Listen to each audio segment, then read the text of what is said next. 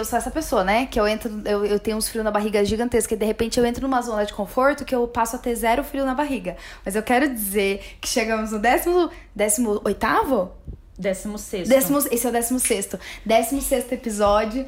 E eu estou com frio na barriga. Ai, também. gente, que momento! que momento! Mas olha, é... todo mundo pode falar. Que eu tô vendo que vocês estão tensos. Gente, eu tô, tô tenso também. eu tô negando, é verdade. Eu, eu Que também tô tá? tensa. E eu Ah. gosto muito de falar disso, porque Gosto, A gosto. vulnerabilidade. Vai, vai. é, vai. Vai ser é uma bem briga legal. Boa, então vai ser uma briga boa. É bem legal. que essa aqui ama. É bem legal quando a gente começa a se perceber. Então, toda vez que eu também vou fazer algo é, que eu tenho medo, eu me percebo com as borboletas batendo no estômago. Ai, eu amo borboletas. É, e aí eu vou percebendo que elas vão batendo, batendo, batendo. Chega uma hora que eu já não sinto mais nada. e aí é um perigo, porque eu já não sei, já não tô mais dando conta de mim e é a hora que de repente a gente pode fazer e Cagada. falar A- a- bobagens. A boa cagada. Mas né? elas estão é batendo legal. aí ainda, tá tudo bem, né? Não, ela, eu estou conseguindo já fazer com que elas fiquem mais calminhas, Então tá. bonitinhas. Então, então estamos, estamos todos bem? Então estamos Maravilhosos. todos com, frio, com aquele Sempre, friozinho gostoso na É. barriga. E a gente já botou uma voz aqui, ó, que deu um suspense, entendeu? Tipo, Sim. tem uma voz Quem nova na será? história. Quem será? Temos Quem um será? quarto elemento e não é a Thaís. E não é a Thaís, que Thaís hoje fez o quê? Sei lá. Não Foi- veio, foi vai ser uma volta. zona isso aqui, com certeza. Vai, ela não vai chamar pro Não tem foco. organização, Gente, eu tô né? começando a ficar tensa com toda essa Que a gente Conversa. enrola? A gente enrola muito, você achou? Não, com essa com esse suspense. Jorge, então canta. Então canta, que daí a É, gente pra quer ficar um pouco relaxa. mais, eh, relaxadinho, eu ia falar relaxado, mas relaxadinho é mais gostoso, né? Vamos no sambinha, você que tá ouvindo a gente aí também conhece. Você que certeza. sintoniza a gente. É um sambinha também, pode ser, né, ser considerado. Aliás, hoje eu tava falando sobre Toquinho, olha que coincidência. Olha, eu já, né, confabulando, mas é que vai ter Uau. um show dele no fim de semana, é, dedicado é, Luana. com, com os Beatles e as crianças. Eu É acho que vai ser no. Shopping Eldorado No isso. Shopping Pode, Eldorado. olha, já Isso. falei Shopping Eldorado. Não tem pode. problema, a gente, Ele- a gente é é livre de patrocinador. patrocínio. É patrocinador. Ele é patrocinador. Ele patrocina, Ah, o gente. shopping patrocina a gente. Junto com Borracharias Alencar. É. Então vamos lá, gente. No um, no dois, no três. Tem dias que eu fico pensando na vida. E sinceramente, não vejo saída. Como é, por exemplo, que dá pra entender. A gente mal nasce e começa a morrer. Olha, fazendo barulho. sei lá, sei lá. A vida é uma grande ilusão. Sei lá. O quê? Sei lá. Só sei que ela está com a razão. Ai, que bonito. Ai, né? que bonito, Simbólico. Jorge. Arrepiou, eu me senti abrindo o quê? Uma novela das oito, Ah, sabe? é, o Manuel Carlos. o Manuel Gente, mas Carlos. que voz é essa, né? Amor, Ai, aqui, ó. Uau. Arrepiou é, se for todinho. chipar, se for chipar, se for chipar e, e cantando na igreja. Alguns anos. Ai, eu adoro quem começa cantando na igreja. É. Queen Bee conhece, Queen começou. Bee começou, Whitney Olha Houston, isso. aqueles, né? É isso, Só- Jorge. só começou cantando na igreja. Mas obrigado. Uau. Mas é Uhul. Linda essa música, né? Eu achei muito é, pertinente. Ela é muito, muito verdadeira, maravilhosa. É né? muito verdadeira. Vamos É. parar A de vida tem suspense, sempre então? razão. Vamos começar? Vocês acham que vai ser o momento que a gente vai parar Ah, de suspense? A gente enrola mais uns cinco minutos. Não. Não, senão a gente perde audiência. É. né? Olá, meus queridos ouvintes, tudo bem com vocês? Como passaram a semana? A gente hoje tá gravando um programa muito especial, como a gente já deu um spoilerzinho aí de uma, uma voz diferentinha Uhul. e com friozinho da barriga. Hoje a gente tá. É o primeiro episódio do Alerta Testão em que a gente recebe um convidado. É, eu vou falar é, o seu nome, e aí se eu, se eu falar errado, o, a pronúncia, você me corrige. Ok. Adriana Maximina, porque, tipo, é mina, mina foda, tipo, Maxi, assim. É, exato. É. Assim eu fico com vergonha. É, Vol, é Volse. É Volse. Volse. Volse. Adriana Maximina Volse. Gente, a Adriana, pra quem não sabe, é, ó, milagreira, é minha terapeuta. Ué, é Guerreira. verdade? Guerreira. É isso, é uma guerreira semanal, Guerreira. entendeu? Me aguenta falando uma hora, e ao Não. contrário de vocês que me ouvem de graça, eu contratei ela, falei, vai me ouvir. É Você tá aí, isso. vai me ouvir. Deve sofrer E eu vou horrores, falar, Para. coitada. eu sou É porque dentro Para, do Mariana. setting o impacto é outro. Né? É diferente. Quando a gente fala entre quatro paredes, o impacto é outro do que quando a gente fala lá Isso é fora. Você Olha lá, eu voltando aqui pra minha realidade. É, então pronto. Bom, mas é isso, gente. Adriana, maravilhosa, perfeita, sem um único defeito. Mas calma, vamos se apresentar antes, né? Daí ela se apresenta Sim. também. Eu, eu pulei essa parte, já falei o nome dela, não estraguei a surpresa. Não, mas tá ótimo. Então tá, dentro vai. Do, do. Eu sou Mariana Zironde. Eu sou Luana Santana. Eu sou Jorge Santana. E eu sou a Adriana, a psicóloga. Nós somos mais que amigos, nós somos podcasters! Ai, que maravilhosa. Gente, é, antes que eu me esqueça, esse podcast é um oferecimento de KN Conteúdo, mas era o Jorge que era pra dizer isso. Ah, mas tudo bem. Voltando, que tô nervosa, seguinte. tô nervosa. Calma. Esse podcast é um oferecimento de. KN Conteúdo. Com edição de. Maria Luísa. Eu só vai amar que você ritmou o nome dela. Com patrocínio de. Borracharias Alencar. E agora do Shopping Shopping Eldorado. Eldorado. Não podemos esquecer. que vai, Gente, vai levar a gente. Não, não, para. A gente gente, Shopping longe Eldorado nós somos longe demais. Não, é mentira, é, É só isso. borracharia mesmo. Bom, gente, é, vamos começar então explicando por que, que essa musa diva Maxi Mina está aqui hoje, perfeita, Ai, sem um bom. único defeito. Gente, a Adriana ela é psicóloga clínica, como eu já dei assim, esse adiantamento, não é mesmo? Ela atua no atendimento de crianças, adolescentes e adultos, é especializada em gestalterapia. É especializada não, é especializando ainda, né? Isso. No, em Gestalt terapia, eu falei Gestalt certo? Gestalt. Gestalt terapia, no Insti Gestalt de São Paulo e trabalha na prevenção do suicídio em consultório e também dá palestras. A gente trouxe a Adriana aqui é, porque esse mês, eu não sei se vocês sabem, mas esse é o setembro amarelo. Na verdade, setembro tem duas cores, vocês sabiam disso? Que tem setembro vermelho também. não sabia. Que é na prevenção de problemas cardíacos. Vocês sabiam disso? Não, É, e- e- enfim, eu tô fazendo uma campanha e aí é, a gente tá trabalhando com o setembro vermelho. Legal. Mas o setembro amarelo, ele é de prevenção, suici- é, a prevenção ao suicídio. E é uma campanha brasileira, eu acho que um monte de gente já deve ter ouvido falar, né? Porque agora eu acho que tem crescido mais, né? O falar sobre o setembro amarelo. Porque o outubro rosa já é bem falado. Sim, Novembro famoso. azul também Sim. tem crescido bastante. O setembro amarelo eu fico feliz que também tem, tem crescido. E, eu, se eu não me engano, dezembro é dezembro laranja, que é do câncer de pele. Vocês sabiam disso? Sim, esse eu sabia, porque eu tatuava em hospital e a gente fazia várias campanhas. É, ano, então, é. são os meses coloridos, né, que a gente chama. E é muito interessante é, a gente trazer esse assunto, a gente quis trazer esse assunto porque o suicídio ainda é um tabu. As pessoas, elas ainda é, ficam num lugar estranho quando elas vão falar sobre, sobre suicídio.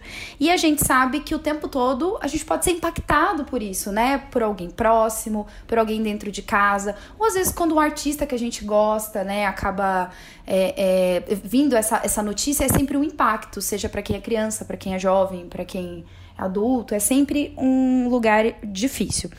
Então a gente trouxe esse tema, tema por acreditar que a prevenção é a forma mais efi- eficaz de é, prevenir o suicídio.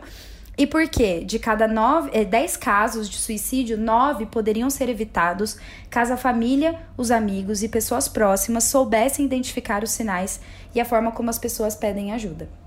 Desde que eu conheci a Adriana, eu sempre me chamou muita atenção essa atuação dela, é, participando de eventos e tal, sempre fazendo vários posts sobre suicídio, sempre foi uma coisa que me tocou muito. E aí a gente decidiu convidá-la para vir até aqui hoje para falar sobre isso. A gente vai falar de mitos e verdades, vai falar sobre é, dados, sobre abordagem, enfim, são vários assuntos. Fica com a gente que vai valer a pena. Obrigada por ter vindo, de verdade. Eu que agradeço, Jorge, Mariana, Luana, por vocês estarem abrindo espaço para a gente falar de um tema que é tão importante, né? Porque a- o Setembro Amarelo é uma campanha de prevenção. E a gente só consegue fazer prevenção se a gente abre espaço é, nas escolas, nas igrejas, se a gente consegue comunicar o que está acontecendo. É a única forma, né, da gente mudar ah, tudo que acontece à nossa volta. Então eu fico muito feliz de estar aqui participando com vocês.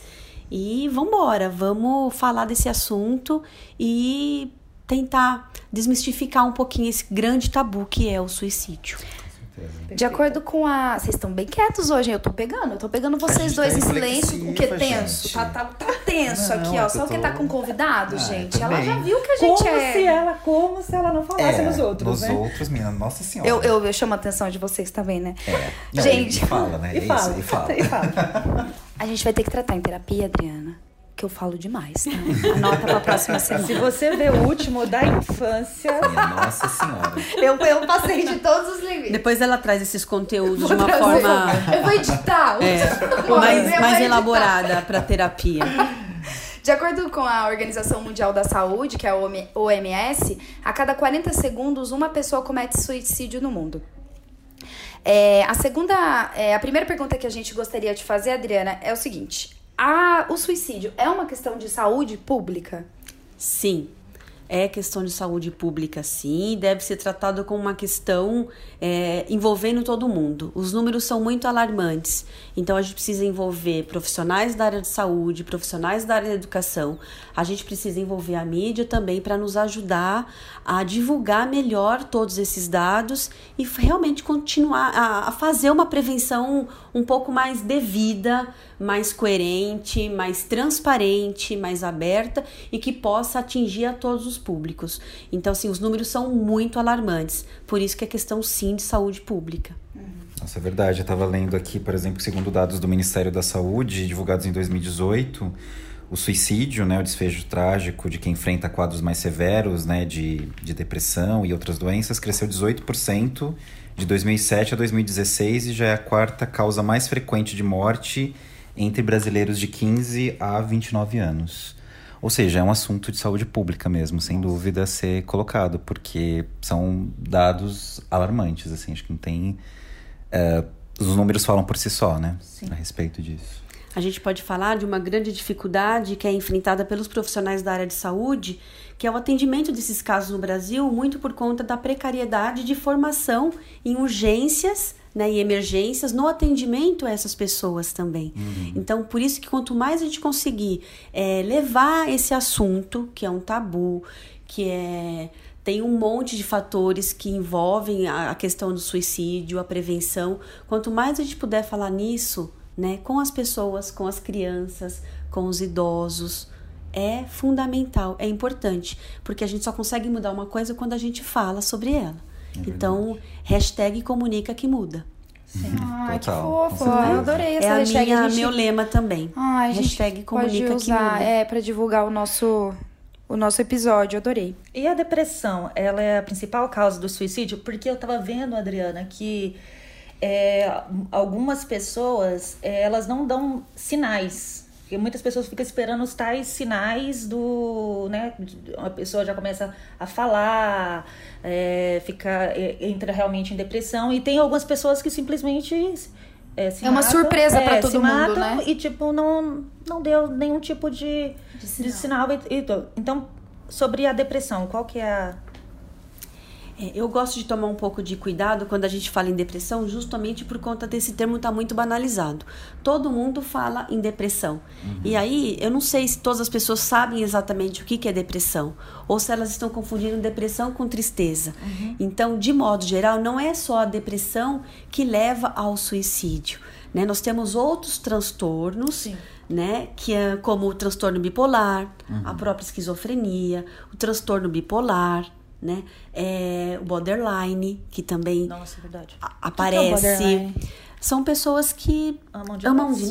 demais, É. vivem no limite, têm uma intensidade gigantesca em algumas coisas, né? A gente pode é, falar um pouquinho assim, né? Mas aí não é pra todo mundo se identificar porque amam demais É, e estão no limite na bordinha. Eu tô aí. aqui me identificando, Pra olhando, eu tô olhando pra Eu minha própria terapeuta falando, você acha que é meu caso? Mari, deixa, não, deixa esses não. assuntos pra nossa terapia, não É, fica coisa levando a cá pro privada. vento. Eu fiquei tipo em choque. Se que Os nossos a Mariana assuntos. se expondo. Ah, Mas não é, não é, não é. Sem exposição. Eu, eu sempre faço isso. Então, é, são transtornos que levam sim a- a- a- ao suicídio, mas que não são tão falados. Por quê? Porque o que está em voga hoje é falar em depressão. Em 2017, a OMS ela fez uma grande campanha chamada Let's a Talk. Vamos conversar? Por quê? Em 2009, ela disse que em 2030 a depressão seria é a doença do século, o mal do século.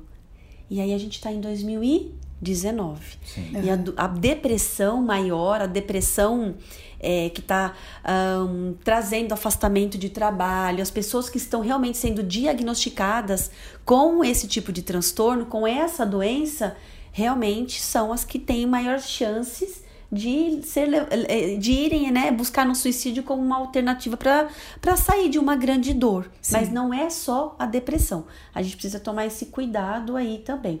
E a OMS, quando ela traz isso e ela lança essa campanha, é justamente para trazer essa informação de uma forma um pouco mais cuidadosa, mas ao mesmo tempo acaba ficando muito banalizada, porque daí todo mundo usa depressão, porque daí cai na boca do povo. E aí então tá todo mundo tristezinho, porque perdeu o cinema, né? Que lançou aí na última quinta-feira um filme super legal, não foi, ficou triste. Ah, então estou deprimido porque eu não assisti o filminho.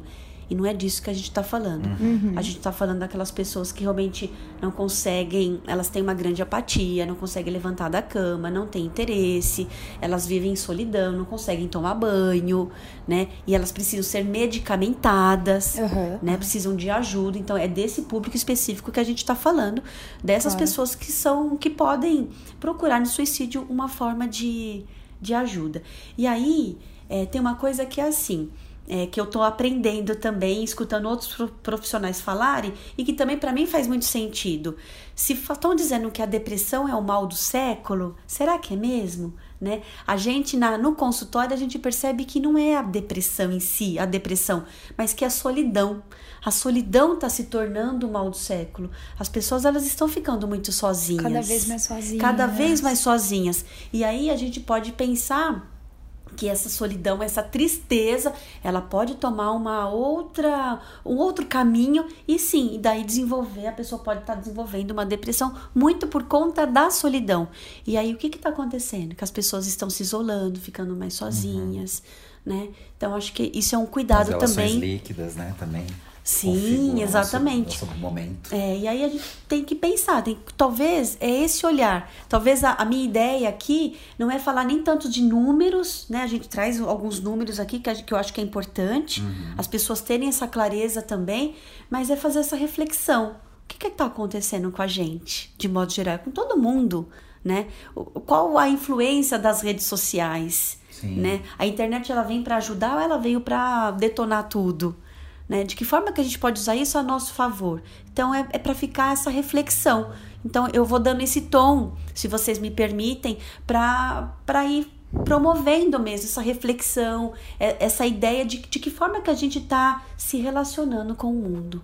Ah, Pegando Perfeito. o seu gancho sobre isso, né? é, até sobre essa questão de redes sociais mesmo, né? A gente, eu falei um pouco mais cedo, um pouco antes sobre esses dados do Ministério da Saúde, né? Da faixa etária dos brasileiros, né? é, mais susceptíveis, digamos, né? A, ao suicídio, que é entre 15 a 29 anos.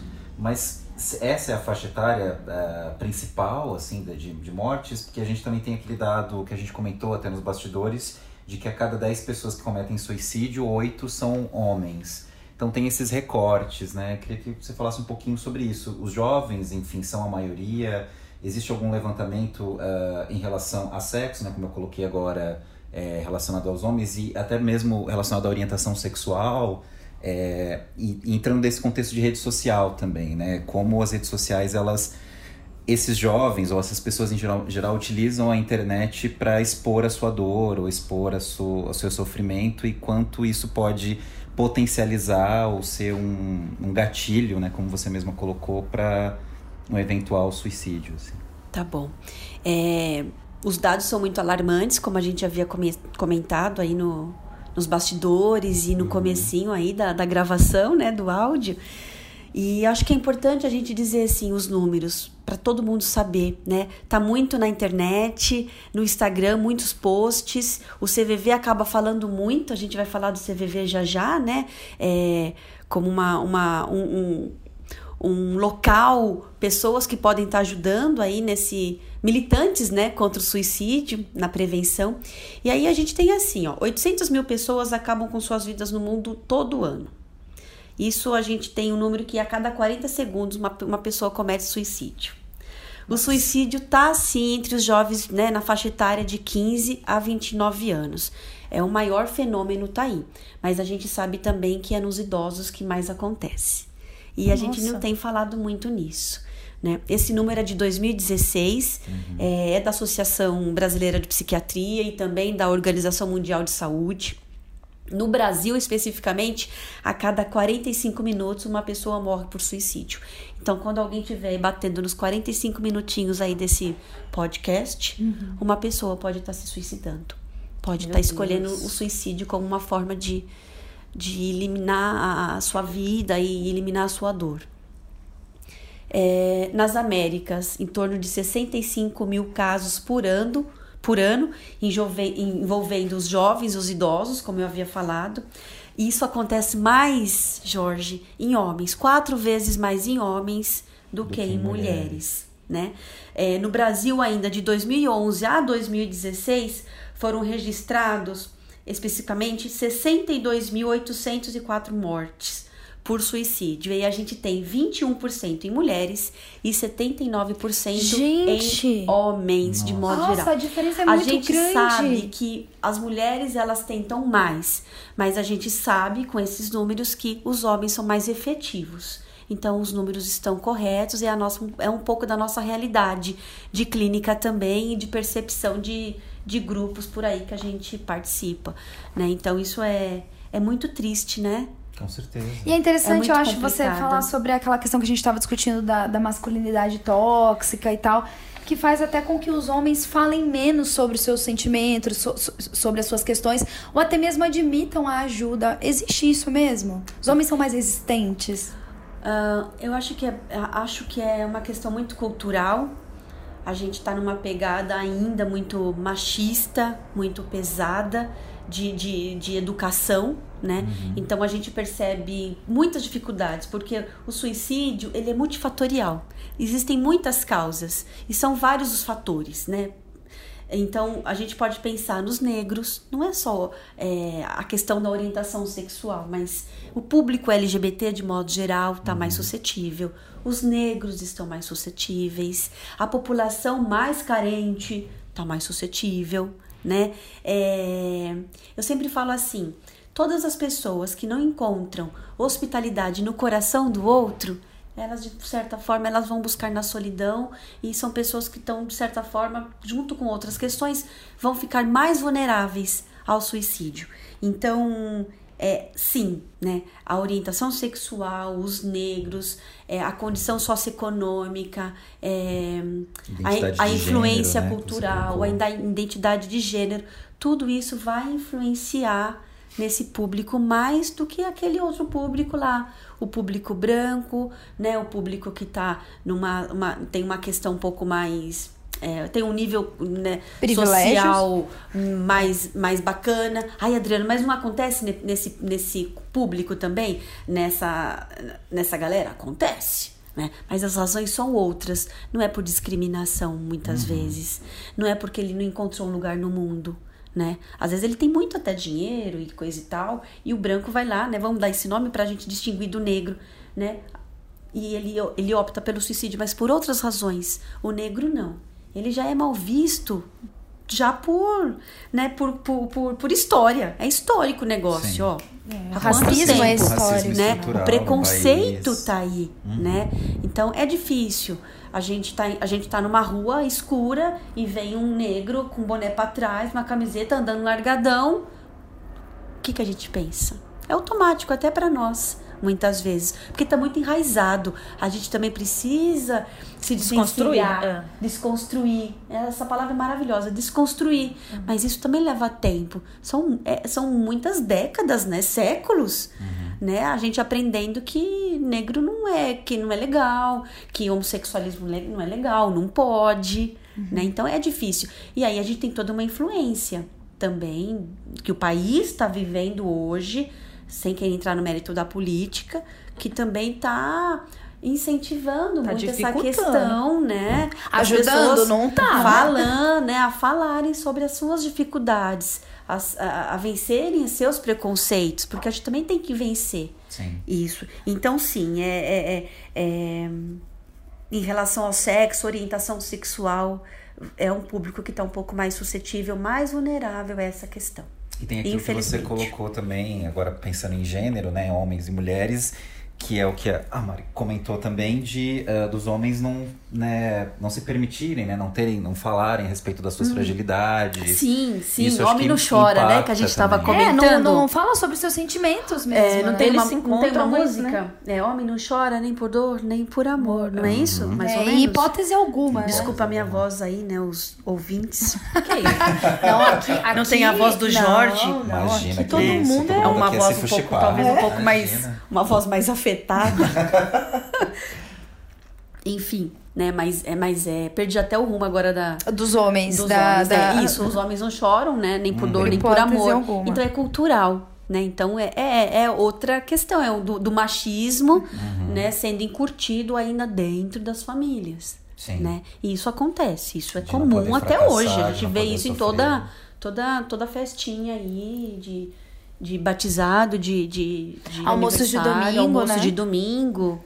Né? Ah, não É, pode. as regras Engole o choro, moleque. É. As regras que se aplicam para menino não se aplica para o menino e vice-versa. E, é. Menino não É como pode, se fosse né? duas realidades. Eu gosto muito assim, menino não brinca de boneca, a gente não deixa de brincar de boneca. Tá, mas então a gente também não tá nem ajudando ele, de repente, a ser um enfermeiro, a ser um médico. A ser um bom né? pai. A ser, A ser ser um pai, bom né? pai. Não pode, Não né? pode, ele não Cozinhar, então, pode. nem pensar. Então a gente enfrenta essas coisas dentro da nossa casa, muitas vezes, dentro das nossas famílias. Nossa, né? muito. Porque é, é difícil lidar com essa. Com todas essas questões, porque é um tabu, é, é. é- é preconceito. né? Muito. É um pré-conceito de algo que a gente vem carregando que nem sabe muitas vezes por que tá carregando, mas tá carregando. Porque fica aí nesse movimento. E falar liberta tanto, né? Total. Nossa, Nossa, fala, como é liberta bom, né? muito. Alivia. Mas tem uma coisa que a Alivia, gente né? tá pregando muito, o próprio CVV prega também, e os profissionais da área de saúde, psicólogo também, que falar é libertador, falar é a, soli- a solução, mas ouvir é a Também. melhor atitude, é a melhor ação. E é uma né? dificuldade, as pessoas E é uma não dificuldade, sabem. porque a gente. Hoje, com a não. tecnologia, as pessoas elas não te ouvem. Não te ouvem. Quando Não, a elas gente falam, na hora que a vez elas escutarem, elas pegam o celular. Você fala, cara, Não tipo, não é possível. mano. E às vezes no discurso, assim, não tá nem ouvindo. Você tá falando, eu já tô pensando aqui no que eu vou dar de resposta pra lacrar A pessoa não tá, não tá presente ali, É. né, com É. você, né? Ela tá pensando no, no que ela tem que fazer daqui a pouco, né? E aí você lança uma pergunta, ou então ela pergunta uma coisa que você já falou. Não, mas eu acabei de falar isso agora. Você que não tá prestando atenção. É, tipo- Eu só queria retomar um negócio que eu achei muito interessante, que você é, comentou aqui, nos bastidores também você tinha falado, sobre é, esse dado, que eu acho que a, gente- pouca, pou- a gente pouco lê a respeito disso, é, do registro de idosos, de idosos que, que cometem suicídio, né? Porque você falou que isso acaba não sendo registrado. Passa meio despercebido, talvez, É, é, né? acho que acaba como ela, né, é, encarado nem por uma sabia. outra forma, né? Achei isso interessante, acho que falar um pouco sobre isso, né? Porque, né? A gente tá junto com as pessoas envelhecendo, né? Os Exato. nossos avós, os nossos pais É. estão envelhecendo e às vezes a gente realmente não percebe, né? É, uh, os idosos, é, a gente não tem números sobre isso. É, eu não pesquiso, né? Eu, eu, eu não pesquiso. As pesquisas que eu tenho acesso são pesquisas de, de, de outras pessoas, de outros institutos, é, profissionais que estão aí super engajados no levantamento desses dados. E, e é recíproco, né? Assim, é é, a, a dificuldade que todo mundo tem em estar reconhecendo e estar conseguindo obter essas informações. A gente não tem muitos números sobre os idosos. E a gente imagina, fica aqui, né, pensando que pode ser muito por conta de uma dificuldade, porque ah, ah, se, um, se um idoso né, ele opta pelo, pelo suicídio, ele escolhe o suicídio aí porque perdeu o companheiro de muitos anos e está vivendo uma grande solidão, uma grande tristeza, né, e não está conseguindo lidar com isso, ele pode de repente, né, sei lá, tomar um monte de medicamento que tá lá na caixinha da casa dele, equipamento vencido, é, é, perdão, medicamento vencido, né, guardado em lugares E que é algo que eles têm acesso e que ficam realmente aos montes, Fica né? aos montes e não pessoa- tem contato, porque a caixa de medicamento, não sei a de vocês, mas a da maioria das pessoas é uma caixa de medicamento cheia de coisa lá dentro que Misturada, tudo é. misturada. É um. Imagino os idosos lidando com isso, com a tristeza que tá pela perda lá do, do companheiro. Então, quando ele toma esses medicamentos, ele chega até um posto de saúde, até um hospital, pronto socorro, Então é meio que assim, tipo, ah, ele se confundiu, né, gente? E tomou, tipo, vários... Tomou um monte É de, de cartela de remédio, a ah. idade, ele não tá mais, né, batendo bem, dá, né, dá mais que perder o maridão lá, o companheiro de toda a vida, né? Então ele se confundiu em tomar os remédios. Será que ele se confundiu mesmo? Então a gente fica imaginando algumas coisas, né, fantasiando, na verdade, o que, que pode estar acontecendo ali que ele acabou chegando no hospital dessa forma. Só que daí os números não mostram isso, né? Porque a incidência é, acaba caindo muito por conta do tipo, ah, ele se confundiu. Um acidente, Sim. né? Foi um acidente, Aham. né? Então a, a ideia é complicada. E aí não se divulga, não Uhum. se fala que os idosos estão também passando por uma grande dificuldade. Né? É é difícil. interessante. Sem os filhos, né? Já saíram, já se casaram, então já né, fica Ou às já vezes sozinho. muitos sofrem aban- abandono O marido mesmo, perde a né? esposa, a esposa perde o marido, é, tem a questão do abandono do- dos próprios filhos. Dos próprios filhos, né? né? É Acontece comum, né? É muito, comum. é. E tem idosos que vão perdendo também os seus amigos, né?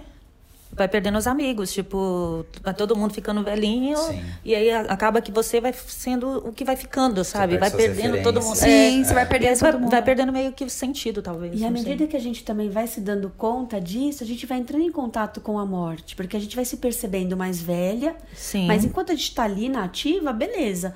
Mas você começa a perceber os amigos indo embora, né? O, o companheiro, a companheira indo embora. Morrendo. E você fala, meu, e agora, né? Acho que a morte é Que que certa eu vou fazer? mesmo, É, né? realmente Eu vai acho que isso, né? realmente não sou eu que vou ficar pra semente. Porque Exatamente. a gente não tem uma educação pra morte. A gente também tava comentando isso É, nos não bastidores, é cultural, né? As pessoas não falam sobre a morte. E hoje tá cada vez falando menos. Né? É. Que advento é esse que tá acontecendo que não se fala sobre isso. Total. Não, e tem gente que eu já Então ouvi. eu acho que é uma um desculpa, é uma outra reflexão que fica também para os nossos para os nossos não, para os ouvintes de vocês. E pros, pro, não, pros Seus nossos também, ouvintes. Pros nossos seus ouvintes também. e seus também. É uma reflexão.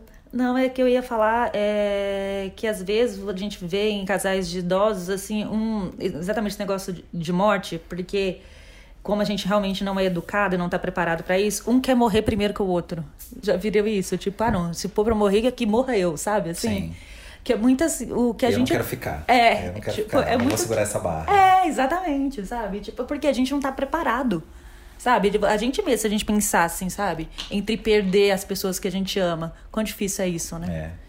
A gente prefere ir né, e deixar Exatamente. esse fardo do que segurar essa barra. Total. Essa barra, É, exatamente. total. Isso é verdade.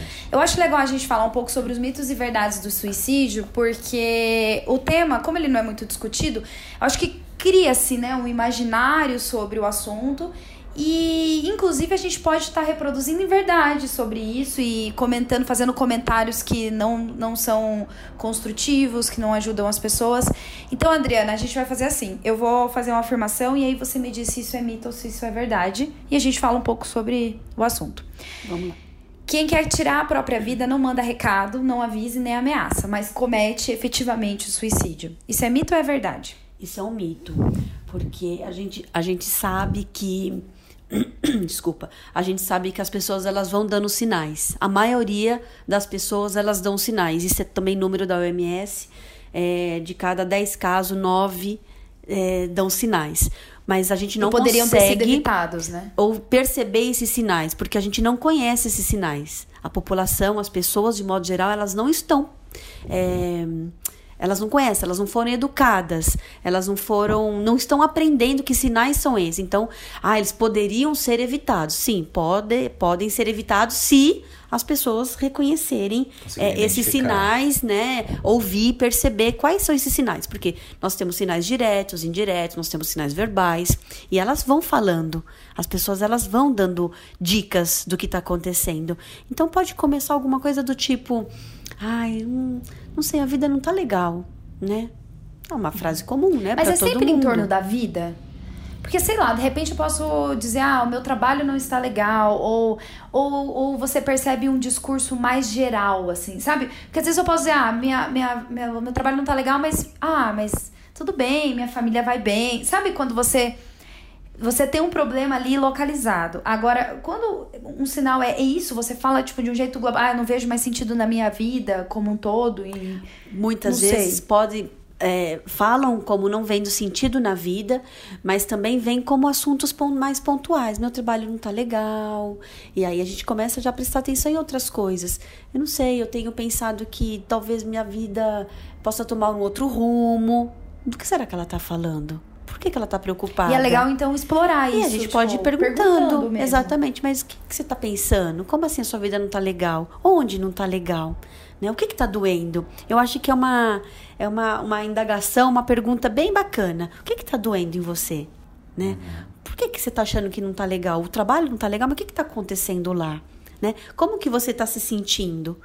Porque elas vão fazendo algumas, é, tendo alguns comportamentos. Então, de repente, essa mesma pessoa, ela jogava sempre, toda sexta-feira, com, com os amigos lá do, fute, do, do trabalho. Futebol com os amigos do trabalho, né? Toda sexta-feira. De repente, ele não vai na sexta. Ele para de falar que não tá mais com vontade.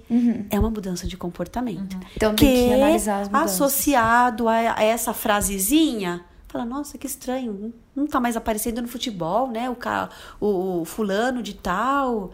E de repente tá falando que tá desmotivado, não tá, não tá bacana.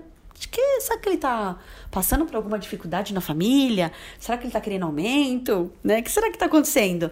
A gente vai brincando, vai tentando investigar. A gente vai tentando trazer ele para para perto, para essa proximidade, justamente para conseguir é, identificando e se aproximando dessa fala e desse, desse, dessa emoção, desse sentimento e tentando apurar um pouco mais. Então é mito, porque as pessoas elas vão dando sinais.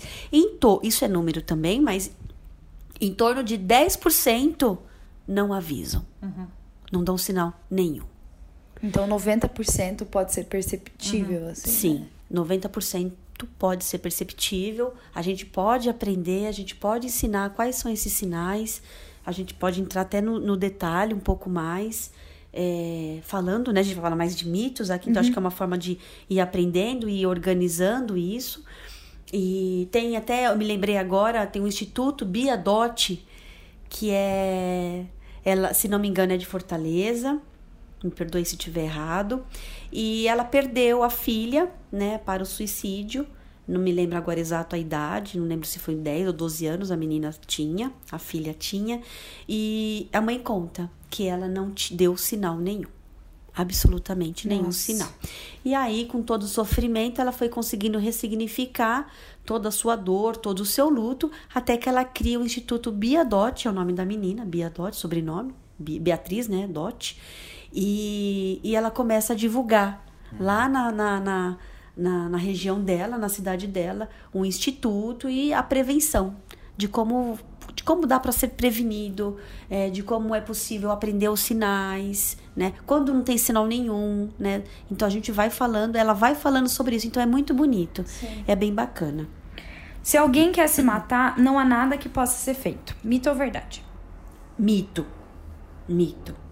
É, a gente sempre pode fazer alguma coisa pelo outro, sempre. E aí eu, eu não teria como, né, estar na minha profissão se eu não acreditasse nisso. As pessoas elas precisam viver, elas precisam é, acreditar que a vida é possível, né? Então é, é mito, né? É, tudo pode ser feito. O acolhimento, o não julgamento, é, conduzir a uma ajuda médica, a um psiquiatra, a um posto de saúde, a um pronto-socorro, é, a uma, a uma ajuda psicológica, é, conversar, estar presente. Sim, é, é possível, é mito. A gente pode estar, sim, ajudando uma pessoa a não, não optar, não tirar a própria vida. Própria vida. É, quem tenta cometer um suicídio não vai realmente se matar. No sentido de, ah, fulano tentou se matar. Então, é, é, aí, às vezes as pessoas falam, ah, então é porque ele não queria realmente. Porque Quer quem tenta consegue. atenção. É. quer só chamar atenção. É Isso é mito ou verdade? É mito. É mito, porque é, ele vai tentar algumas vezes, ele pode tentar a primeira e, e, e aí é uma- já é uma tentativa prévia, ele já tá, entrou no risco, né, para tentar uma segunda vez. Então, é, te- tem uma, mas tem uma particularidade aqui que é assim. é, a gente sabe que uma tentativa de suicídio é o principal fator de risco para um próximo, uma próxima tentativa, um futuro suicídio. Mas a gente não pode também afirmar que ela, ela não queria né, que acontecesse efetivamente, ou se foi só uma, uma falha nessa tentativa. Lembra que as mulheres tentam mais, mas não são tão efetivas, os homens são mais efetivos? Então, de repente, uma pessoa que está tentando, ela pode ir lá. É, em vez de tomar todo, todo, né, sei lá, se ela optar por né, Intoxicação. é, uma intoxicação, ela pode não usar todo o pacotinho da intoxicação lá, do, do, do- da intoxica- intoxicação X. Ela só toma um pouquinho. Se ela tomasse tudo, a chance dela é, é, falecer seria muito maior. Mas ela só toma um pouquinho. O que, que ela quis dizer com isso? Né? E aí tem um, um caso da, da, da mãe da doutora Karina, que ela conta nos livros dela e ela conta nas palestras, nos grupos que a gente participa, né? De estudo e tal, que a mãe sempre. A vida, a vida dela foi ver a mãe. cre- Ela cresceu vendo a mãe tentando suicídio. Essa desde muito pequena. Então ela levava a mãe, ela era criança, ela levava a mãe até o hospital. E aí é, ela conta que a mãe é, deixava a chave, a porta, a chave na porta. Olha que interessante. Pro lado de fora?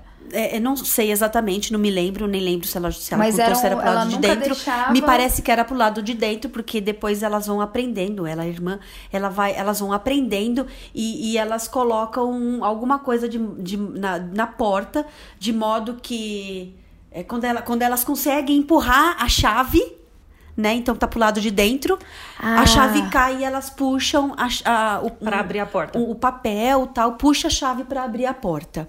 Então, olha que legal. Então, o que, que essa mãe estava querendo dizer? Né? Ela estava querendo ser salva. Ela entende assim. Então, é, é bem bonita essa história. Porque ela conta, minha mãe ela estava pedindo para ser salva. Conta um de pouquinho da doutora Carolina. A doutora Karina é, é uma suicidologista. É, ela é uma militante nessa área. Qual que é o sobrenome dela? É Karina? O nome dela é Karina Okajima Fukumitsu. Né? Ela Ai, que tem um- ai, que difícil. Ai, que difícil. Ela tem um site, mas se vocês, qualquer um que buscar Karina é, Um como suicídio. suicídio na, na- na- no Google, vai, vai Vai encontrar aparecer. né, esse nome. O site dela é www.karinaokajimafukumitsu.com.br. É, é fácil de encontrar, apesar de ser um nome mais complicadinho, porque ela está muito envolvida. E ela já escreveu vários livros, ela já contou todas as histórias, né, possíveis aí. E ela, ela também fez o doutorado dela nessa área, fez o pós-doc também na área da, da, da pós-venção do suicídio, trabalhando com os enlutados. E, e ela tem muito, ela vem agregando muito mesmo, né, para a sociedade e, e para as pessoas que estão se veem é, comovidas em trabalhar com esse tema, porque não é um tema fácil, é um tema bastante difícil, mas a gente acredita muito na vida, né? Então acho que é essa ideia que ela traz, né? De acreditar na, na possibilidade da vida, do humano e de que a gente não precisa ser perfeito.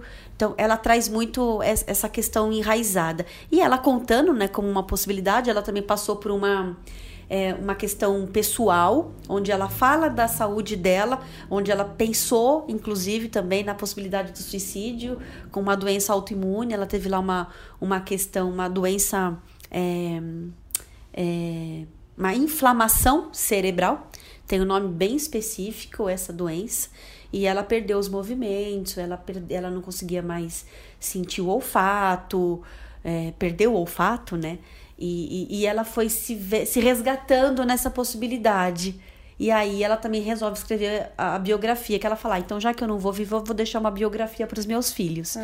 E aí ela faz a biografia dela, deixa, deixa para as crianças. E ela conta que as crianças falam que só vão ler depois que ela partir. E ela diz, ok, eu fiz para vocês, mas vocês não são obrigados a ler Aham, também. aham. Então, essa, essa leveza, ela traz isso, né? Traz tudo com muita leveza. Legal. Então, é bem bacana, vale super a pena. É, tá, tá envolvida, né, com os estudos que ela traz. Legal. É, agora a gente acho que podia aplicar para a questão em casa. Uma mãe, um pai com os filhos, ou talvez na escola. Falar sobre suicídio pode encorajá-lo? Mito ou verdade? é, é mito, né? É, não, não, a gente pode falar do suicídio como uma forma de prevenção, como forma de alerta, como forma de aprendizado, como forma de acolhimento. Então, se a gente perceber que as pessoas que tem alguma pessoa lá que está dando uh, algum, alguns sinais, né? De repente a gente pode parar e falar assim, né? Olha, tô percebendo que você não tá legal, né? Que você tá trazendo já, uh, um, tá, o seu comportamento mudou. Você tá pensando no suicídio, né? Que dor é essa? Onde tá doendo, né? Onde que, de que forma que eu posso te ajudar? Quando a gente faz isso, a pessoa ela, ela faz, opa, alguém percebeu todos os sinais que eu estava, que eu estava dando, tentando dar, uhum. né? E aí ela faz esse, opa, acho que estou pensando sim, né? E aí onde a gente pode acolher e conduzir, né? O doutor Neuri é, Botega é um psiquiatra da, da Unicamp e ele também trabalha muito nessa área do suicídio. Escreveu o livro Cri, é, Crise Suicida. E, e, ele traz bastante informações nessa área. E ele fala um pouquinho do rock. O que, que é o rock para o Dr. Neuri? É reconhecer esses sinais, esses sintomas, é, essa fala, né? Como que isso está vindo. É, ouvir está muito apto, né? Muito pronto para ouvir, muito disponível para ouvir essa pessoa que está trazendo. Por isso que a gente consegue entender também os sinais. E o C que é o de conduzir. Por isso que é, por isso que a gente brinca que é o rock, né? R O C, o conduzir o conduzir para um hospital, o conduzir para uma, uma ajuda médica psiquiátrica, uma ajuda médica, médico da família, é, o, o levá-lo para essa levar essa pessoa para um posto de saúde, para um CAPES. Né, que é o serviço social que a gente tem hoje disponível pelo governo e que é legal também, a gente pode, é, acho que é bacana a gente falar disso, que é assim, será que todas as pessoas sabem onde fica o UBS? Uhum. Será que as pessoas, todas as pessoas sabem onde é o CAPS, né? Verdade. Serviço de atend... é, é, Centro de Apoio Psicossocial. É do governo. Com todas as precariedades que tem, é do governo, mas está lá. E é um serviço é um ofertado serviço a todo ofertado mundo. a todo mundo, né? gratuito e coisa uhum. e tal. Então, será que as pessoas sabem aonde procurar ajuda disso. quando acontecer? Então, acho que é uma dica também importante nessa, Legal, nessa é linha é da, da prevenção. Se uma pessoa já pensou em se matar, ou então ela já tentou contra a própria vida, ela será sempre um suicida? Um... Hum, não, não, não. Mito, né? meio mito, meio verdade? Meio mito, meio, meio verdade. É mito, na verdade é um mito. É, por quê? Porque com o tratamento, daí por isso que eu fiquei meio assim. Por, com tratamento e com apoio emocional, uma pessoa que pode ter, esse, ter tido essa ideação, com esse apoio todo, todo o tratamento direitinho, ela pode se desvencilhar disso e nunca mais tentar. Né? Então ela não vai ser sempre um suicida. Então a gente pode dizer que. É... Mas pensando no apoio, pensando que essa pessoa teve que apoio, um suporte, que ela tem suporte, um que ela tem um acompanhamento. Ah. Mas então né? uma pessoa que ela pensa em se matar, é, e que ela tem. É, mas aí ela tem melhoras emocionais. Isso então vai eliminar o risco dela do suicídio. Ao risco ao suicídio, ou vai variar muito? Hum, se a pessoa ela tentou o suicídio, tem a ideação, tentou o suicídio e teve uma melhora abrupta, nesse primeiro momento é uma pessoa que tem risco ainda. Uhum. A gente precisa ficar de olho, porque é nesse momento que ela pode ver, ela pode ficar mais solta, as pessoas podem não, tem, não ficar prestando tanta atenção nela e de repente ela optar. A gente pode colocar. Mas isso significa que ela vai fazer. E, e, então é, é bastante complexo isso também. Mas a gente pode classificar ou é equivocado de que é uma pessoa com tendências suicidas? Porque eu já ouvi algumas, alguns termos relacionados a isso nessa configuração, né? Você olha para a pessoa que passou por um momento ou apresentou sintomas e mesmo em tratamento ela é classificada como é, uma pessoa com tendências suicidas ou ao suicídio. É correto? Não? Eu já ouvi esse termo também, só um, minuto. Eu ouvi esse termo quando as pessoas é, começam. Sabe, aquelas primeiras frases assim, ah, tipo. É, não sei se faz sentido eu estar tá vivendo, sabe? Quando as pessoas Aqueles começam. primeiros gatilhos, os, né, Os primeiros falou. sinais, assim, eu já ouvi muito é, usado esse termo, tendências suicidas. Que é uma coisa como se estivesse bem no comecinho, assim, sabe? É. Aí a gente fala da ideação suicida, né? A gente pode classificar como mito. Eu entendo como mito. É, Muito por conta de- desse apoio, né? Se a pessoa ela não tem apoio, beleza, ela, ela pode ficar nessa ideação e realmente concretizar, né? Ir para um caminho aí sem volta, se concretizar mesmo o suicídio. Mas se ela tiver apoio, eu não posso ficar rotulando que ela vai ser uma pessoa suicida pro resto da vida.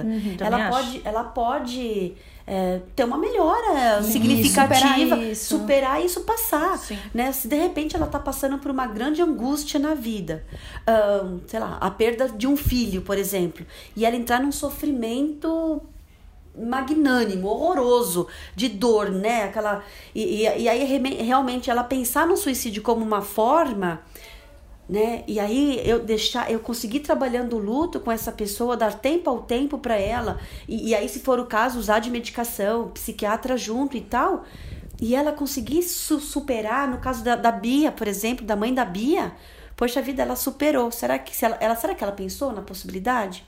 Né? É, daí eu vou ficar falando que ela vai ser sempre um, um- um potencial, um suicida, é. suicida. Então acho que eu, eu acho que essa é a forma de acolher. Acho que é esse o cuidado que a gente precisa ter, porque é, a gente não precisa de rótulos. A gente precisa ser enxergado como pessoa, em Com sofrimento Sem dúvida. né? Então, se a, gente, se a gente vai melhorando, se a gente vai se superando nas, nas adversidades da vida, ok. Então, eu não sou mais. Esse, não posso ter. Agora, eu posso passar por uma outra.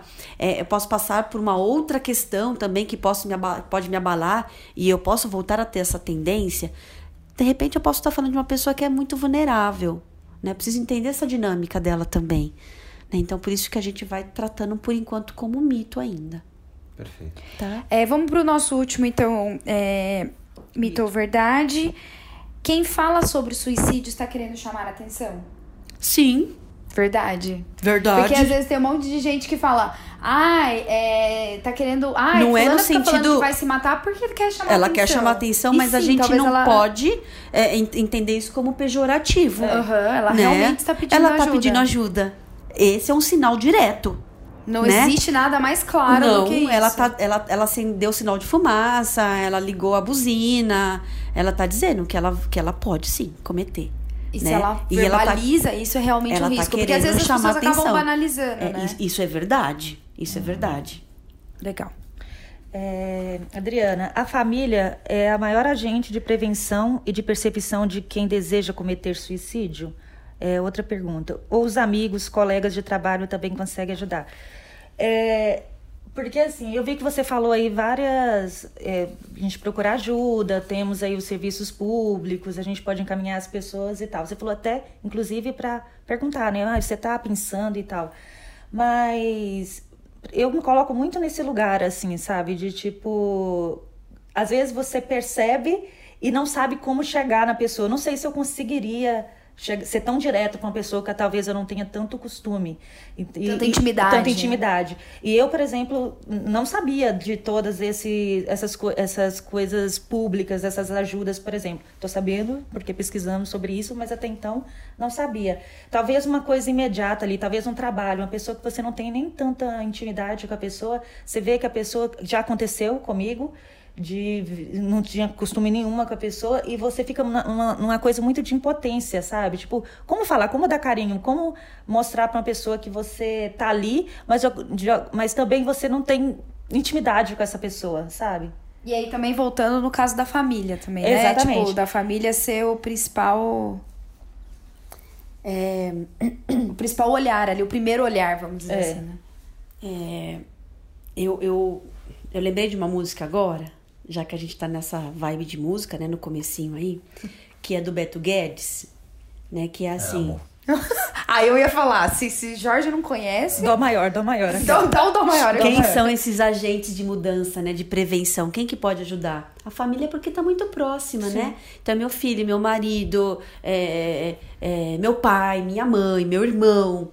Estão por ali, eu tô muito próximo, então eu consigo ter um pouco mais de facilidade se eu, se eu aprender um pouquinho quais são esses sinais e se eu tiver uma escuta um pouco mais acolhedora, talvez eu, eu consiga realmente. A onipotência, ela, ela é presente, né? É, a, a impotência, perdão, ela tá muito presente. E aí, muito por conta de a gente achar que a gente tem que dar conta, que é essa onipotência que eu tô pensando agora, é, eu não tenho que dar conta. Talvez eu tenha que aprender e fazer o melhor que eu posso. Mas se eu não conseguir fazer, né? Mas fazer o quê? Eu não consegui também. Então, lidar, né, olhar para essa minha impotência de que eu não tenho que dar conta de tudo, de que eu também não tenho que saber tudo, pode ser um facilitador.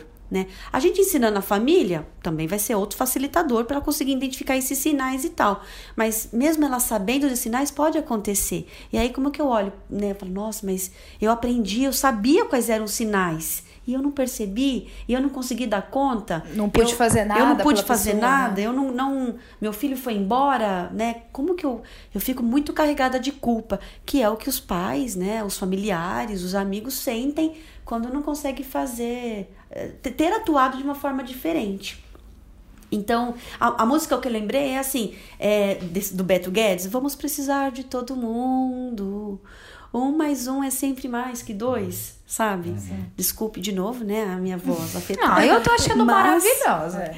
Mas é, é, um pouco nessa linha. Então, a gente vai precisar de todo mundo, dos professores, dos profissionais, dos familiares, do padre, do pastor, dos colegas de trabalho, dos colegas de trabalho, da comunidade, né, da comunidade, para que a gente possa conversar sobre isso, para que a gente possa tirar dúvidas, para que a gente possa se aproximar muito desse tema Luana, para que a gente não, não, não, se sinta assim tão desconfortável. Uhum. E aí, ai, mas é uma pessoa que eu nem conheço e de repente eu tô percebendo alguma coisa ali diferente, um colega do trabalho que eu nem tenho tanta proximidade, eu posso chegar devagarzinho, eu posso oferecer uma ajuda, olha, eu tô aqui. Né? Você ou precisa chegar, de ajuda? É, ou chegar, talvez, se você não conseguir chegar na pessoa, chegar na pessoa que é próximo da pessoa. É, você tá percebendo isso? Tá Porque eu tô percebendo. Isso, é, e comentando, né, de uma forma acolhedora, com muita empatia, com, né? com empatia, com inclusão, Exatamente. né? Com, com inclusão mesmo, que, que, é mais ainda que empatia, né? É trazer essa pessoa para nossa realidade, para nossa proximidade e aí poder dizer e falar, olha, mas você está percebendo? Tem algumas questões aí, um comportamento, umas falas que só eu tô passando aqui, eu tô ouvindo e, e tá me chamando a atenção. Será que não vale a pena você tá, que tá mais próxima dela, você que é amiga dela, uhum. se aproximar um pouquinho, com cuidado e perguntar? Então, acho que vale a pena. E muitas vezes, isso também aprendi na clínica e com, com ouvindo o CVV, é que muitas vezes as pessoas elas não querem que você fale nada. Elas querem só que você fique do lado segurando uma mãozinha. Sim. Ah, Às sim. vezes não precisa nem da mãozinha, só fica ali do ladinho Sim. mesmo. Né? Isso já significa É, muito. já Porque às é- vezes ela já não- é talvez não muito. esteja preparada para falar naquele momento, é mas muito. sabe que você E- tá ali para é, ela. E o CVV fala que muitas pessoas ligam é, e não falam nada.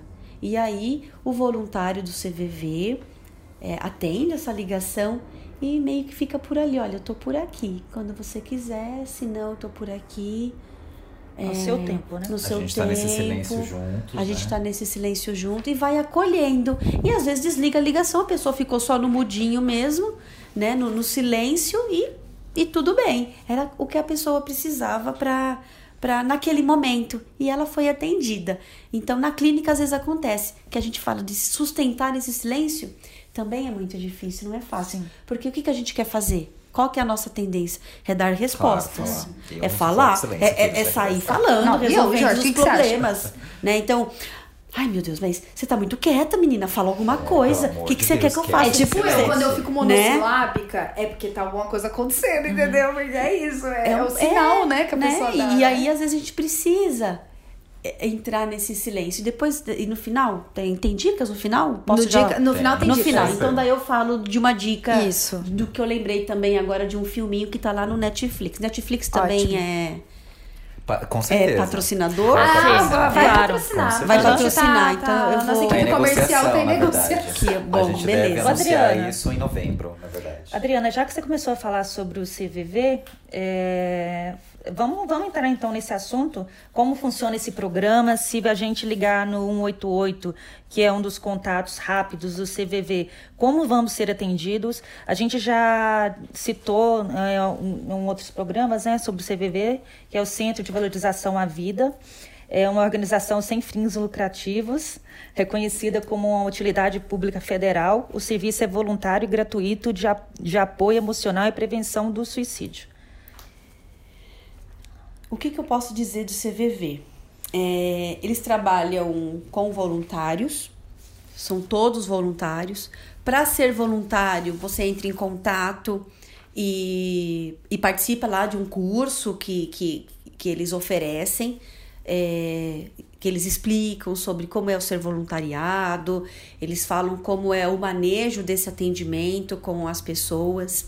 É, o número é 188, né? Eles funcionam de domingo a domingo, de janeiro a janeiro, 24 horas por dia. São mais de 3 mil voluntários em todo o Brasil. Eu não sou voluntária do CVV, mas eu admiro muito esse trabalho. É, eles estão há muito tempo nessa com esses atendimentos, então eles têm bastante propriedade para falar de como são os atendimentos, é, de que tipo de pessoas que ligam, quais os horários, quais os meses, onde tem maior pico. É, e, e eles atendem também no, no 188, que é o telefone, qualquer celular, orelhão. Se a gente ligar, vai funcionar e vai cair lá. Mas eles atendem por chat também. Olha, lá. Não sabia. Pode mandar pra mensagem. quem quiser ficar uhum. teclando. Teclando Pode é, mandar. é, é uma opção. A pessoa não quer ficar falando, quer ficar teclando, é uma opção. Eles atendem é, em alguns postos, eu fiquei sabendo recentemente, recentemente que tem alguns lugares do Brasil que eles, eles recebem até cartas. Tem alguns postos específicos que recebem cartas. Olha que bacana. Interessante. Nossa, as- que lindo. Então, eles atendem de todas as formas. E você disse que nem todo mundo liga pra pedir ajuda, Ah, né? a gente estava comentando nos bastidores, eu também aprendi isso recentemente, que a gente tem uma imagem, uma ideia, eu pelo menos tinha, sempre tive, que as pessoas estão ligando lá pra desabafar sobre alguma grande tristeza, alguma desordem emocional, né? Um, uma grande tragédia, falando mesmo próprio no suicídio como uma opção, mas não. Eles me disseram, uma voluntária, falando: não, Adri, eles têm pessoas que ligam para compartilhar uma vitória, uma alegria, porque são pessoas que não se sentem acolhidas dentro da própria família, dentro da própria empresa. Então eles contam, eles verbalizam. A narrativa é muito essa. Então eles con- eles ligam para contar, para compartilhar uma promoção, né? Um um, um carro que comprou, né? Algo que deu certo. Gente. Eu acho que vai de encontro com a solidão que você estava falando, né? É, do, É, se você isso, não tem com né? quem compartilhar uma- um momento bom, Exatamente. é, uma, é porque as pessoas estão realmente muito sozinhas. Se, Muito. se algumas pessoas dizem que a depressão é o mal, o mal do século, talvez a solidão seja o mal- maior mal do século que está levando à depressão, né? Exato. Porque daí Como eu tô fosse um falando de uma depressão é, que, é, que vem de fora, né? E não uma, uma depressão. é, porque a gente pode falar de depressão endógena, exógena, né? Mas as influências culturais, as influ as influências sociais, é, a nossa realidade, né? Então eu faço uma apresentação que eu coloco lá. é, a fila de desemprego gera depressão? Eu acho que sim. Sim. Desespero? Com certeza. Desesperança? Insegurança. né? É, é, depressão, desesperança, o desespero e o desamparo.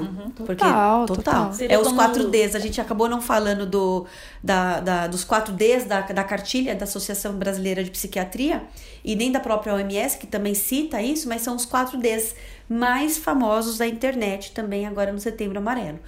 Depressão, desespero, desesperança e o desamparo. Esses quatro Ds ligados, né, interligados, mais a impulsividade, lembra que a gente falou? Mais a rigidez de pensamento e mais a ambivalência, é, a ambivalência, a rigidez de pensamento, né? E, e, e, a, e a impulsividade, pensamento circunscrito, eles estão todos interligados. O que, que vai acontecer? Eu acho que depois a gente pode até falar um pouquinho melhor sobre isso, que eu acho que a gente não falou ainda. Mas isso tudo ligado é uma equação perfeita para o suicídio, né? Então a, gente tem que prestar atenção nisso também, tá? E aí, falando sobre essa questão é, do, do CVV, né? Acho que vale colocar também o Algoritmo da Vida, que é um projeto que foi criado exclusivamente no Twitter e que funciona da seguinte forma, né? Primeiro, a ferramenta rastreia sequências de palavras, expressões para identificar os padrões, depois realiza uma checagem cuidadosa com a equipe treinada, que considera contextos, ironias, recorrência de termos e até a periodicidade, e aí, quando confirmados os indícios da doença, um perfil criado especificamente para ação e administrado por um time formado, né, com auxílio de psiquiatras, entra em contato com o usuário é, por meio de uma mensagem privada e indica a ajuda do Centro de Valorização da Vida. É um projeto que começou uh, em fevereiro desse ano. Então fica aí também um, um, um registro interessante também dentro desse contexto de apoio, de, de escuta, né, de de solidariedade é, com as pessoas, né? Com, com, com, alguém que eventualmente apresenta né, os gatilhos que, sobre os quais a gente já está falando aqui no programa de hoje. Gente, o programa tá muito bom. Eu achei que o episódio tá. E a gente ainda tem muita coisa para falar. Então, é, esse vai ser o primeiro episódio que a gente vai dividir em duas partes. Uhum. Então, essa vai ser a primeira parte do nosso do nosso, nosso episódio 16, no caso. Aí, então, essa vai ao ar na segunda-feira, como já é de costume. E na quarta-feira a gente vai publicar a segunda parte. Então, vocês fiquem com a gente, porque vai ser excelente. A próxima parte a gente vai trazer vários assuntos, várias dicas. É, vamos trazer também outros. É, como abordar, como. E aí a gente continua e fecha esse papo, porque essa, essa conversa vai longe. Então vocês fiquem com a gente que na quarta-feira tem mais. Jorge, você quer encerrar com alguma música? Claro, você achou muito abrupto, assim, você não, não tava eu pensando? eu não tava nem preparado, mas eu acho que a gente pode continuar com Aí no próximo a gente já volta aqui, ó, que todo sei mundo lá. já sabe quem que é, entendeu? Que vai ser parte 2.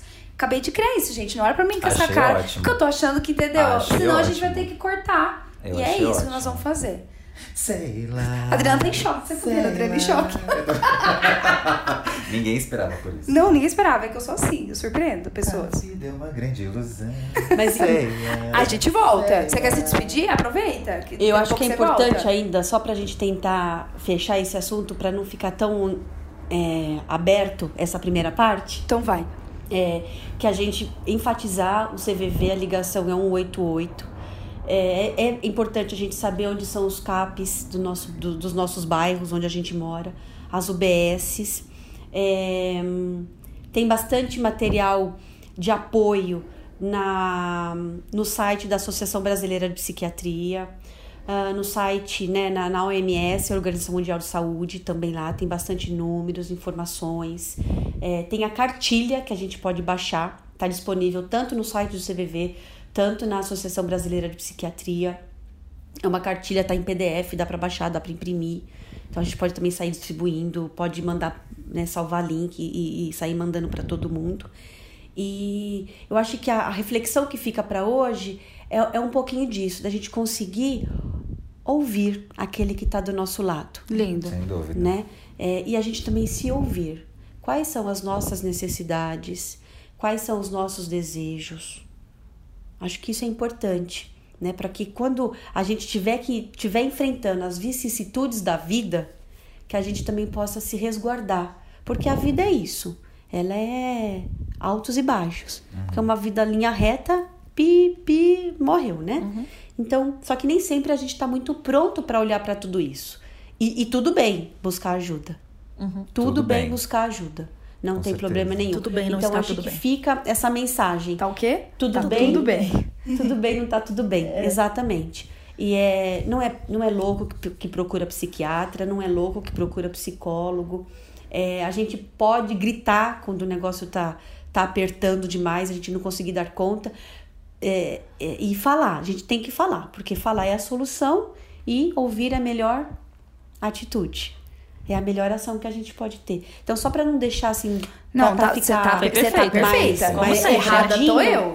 Errada né? tô eu que cortei E aí, na próxima, a gente vem com dicas, No, é no próximo a gente continua com o nosso bate-papo. É, não, no, no próximo a gente continua.